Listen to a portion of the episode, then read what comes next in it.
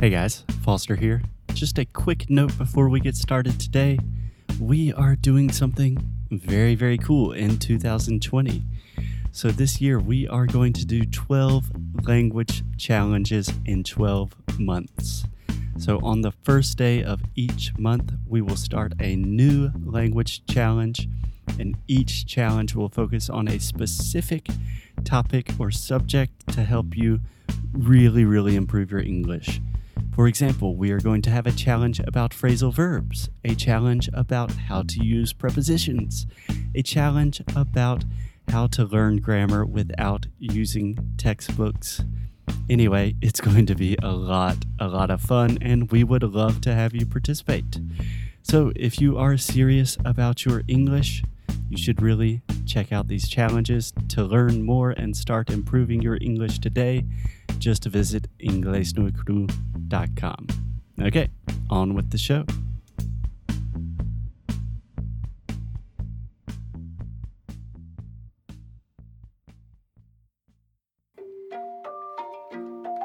Oi, fala aí pessoal, bom dia. Você está escutando O inglês no inglês no rádio. I am your host, Foster Hodge. This is your daily dose of English.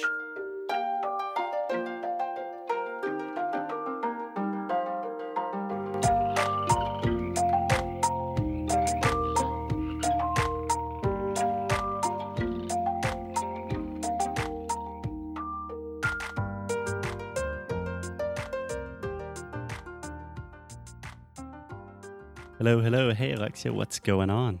Hey Foster, here's okay. What about you? Yeah, everything's cool here. So, do you know a good response when I say what's going on? Do you understand that? Yes, I do understand, but I never know how to answer it because it's so informal. It's really not. It's really not. So, I say it all the time. What's Your going on? brother always say this to me. Yeah, always says this to me. Yes, always says this to me. Yeah, so you can say what's going on, what's happening, what's up, all the same thing. And the best response is not much. Oh yeah, not much. What about you? That's what I always say. Eh, not much. What about you? Yeah.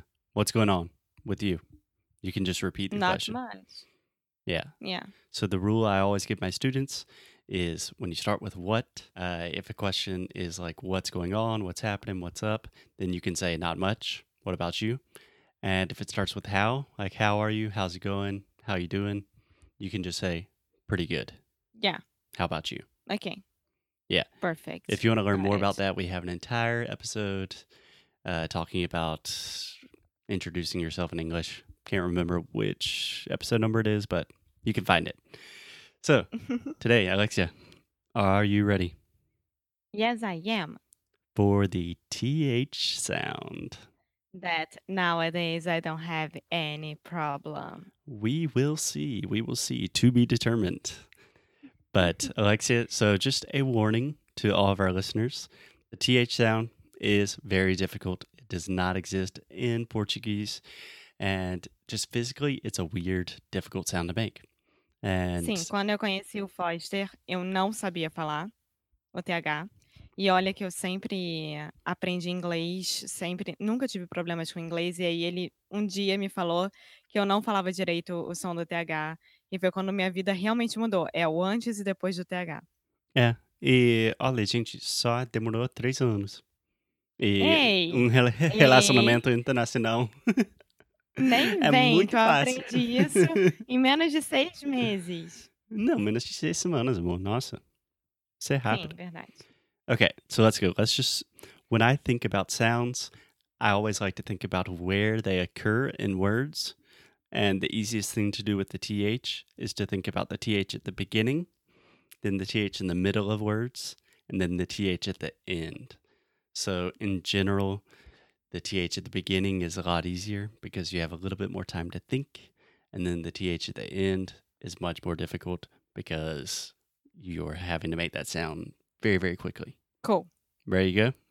Yes, I am. Okay, so just repeat with me this, This, that, that, them, them, then, then, they, They Think. think. Thing. Thing. Thanks. Thanks. Perfect. Can you hear the difference between think and thing? Yes, I can. Yeah. So think, like pensar, ends with the k sound. So think, I'm thinking about something, and then thing ends with the g sound. So that's the difference between a voiced and unvoiced consonant. We talk all about it in sound school. But great job, Alexia, in the beginning. I don't think you have any problems, right? Thank you. Thank you. Perfect example. Aham. And just a little reminder the TH, all you're doing is putting your tongue outside of your mouth and biting your tongue. Sim, então botar a língua pra fora da boca e morder, literalmente. Sim, literalmente. E o erro Uhum. mais comum que eu sempre vejo é que o brasileiro tem a tendência de fazer o som do F, em que você está mordendo o seu lábio ao invés da língua. Faz sentido isso? Ó, eu vou falar agora. Esse é o correto, que é thanks. E o com som do F, que é como a maioria das pessoas fazem, é think. Então Yeah, é exactly. think, think. Exactly. Exactly. Cool, cool. So let's try in the middle of words. So repeat with me, Alexia.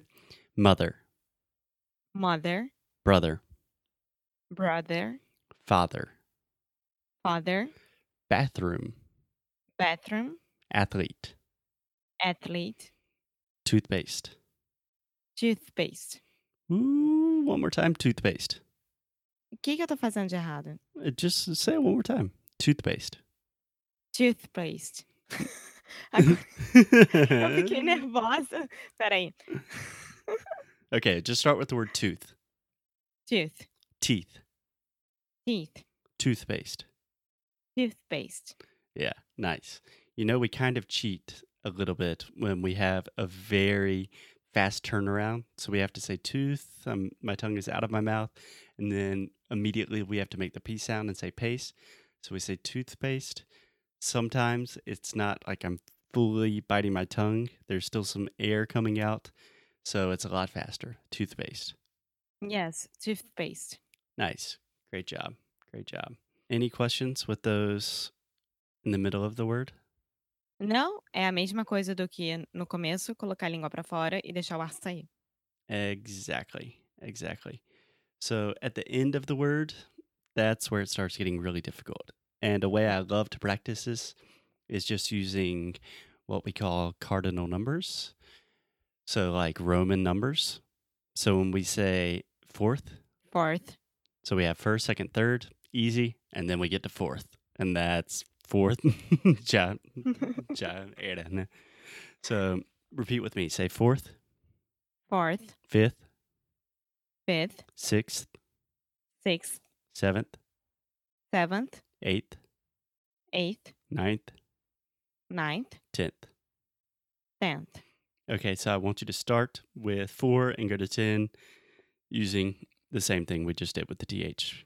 Então, fazer a mesma coisa que eu acabei de fazer. Sim, mas Ah, tá. você sozinho. Ah, tá. É, vamos lá. Fourth, fifth, sixth, seventh, eighth, ninth, tenth. Nice, nice. It's really nice with the microphone. You can hear that you're biting it, and I can hear exactly. I wish all my students had professional microphones so I can really hear exactly what they're doing. So, one more time, Uh-uh. try to say it really fast fourth, fifth, sixth, seventh, eighth, ninth, tenth. É difícil falar rápido. Fo- vamos lá. Fourth, fifth, sixth, seventh, eighth, ninth, tenth. É muito difícil falar rápido. Perfect. No, that's perfect. It seems like you're about to have a panic attack, though. Like 4th Uh-huh. fifth, sixth, seventh. Yeah. So you want to make this uh, something that happens naturally and something that you can do in conversation. But in order to do that, you got to start with the basics, right? Yeah. You got to get on the bike before you start, you know, biking down a mountain or some. And É, uma Tá vez que analogy. você aprende a andar de bicicleta, você nunca esquece. Então, é isso. É, mas no seu caso, às vezes você realmente não sa- sabe andar de bicicleta. Bom, é isso? Acabou? O meu super desafio? É, eu ia deixar para amanhã algumas frases mais complicadas. Tá bom. A gente faz então amanhã. Tá bom. Então, até amanhã, Alexia. Thank you, Foster. It was awesome. Thanks. No problem. I'll see you tomorrow. Bye bye. Bye. Thank you, thank you, thank you. Thank you so much for listening to another episode of English Nui Kuru Haju. If you like what we do, please check us out at EnglishNuikuru.com, EnglishNuikuru.com. There you can find everything you need all of the episodes, transcripts, blog posts, articles, resources, and new courses that we are releasing this month. Thank you for your support. Most importantly, keep up the good fight and lose well. Ate Jaja. Ciao.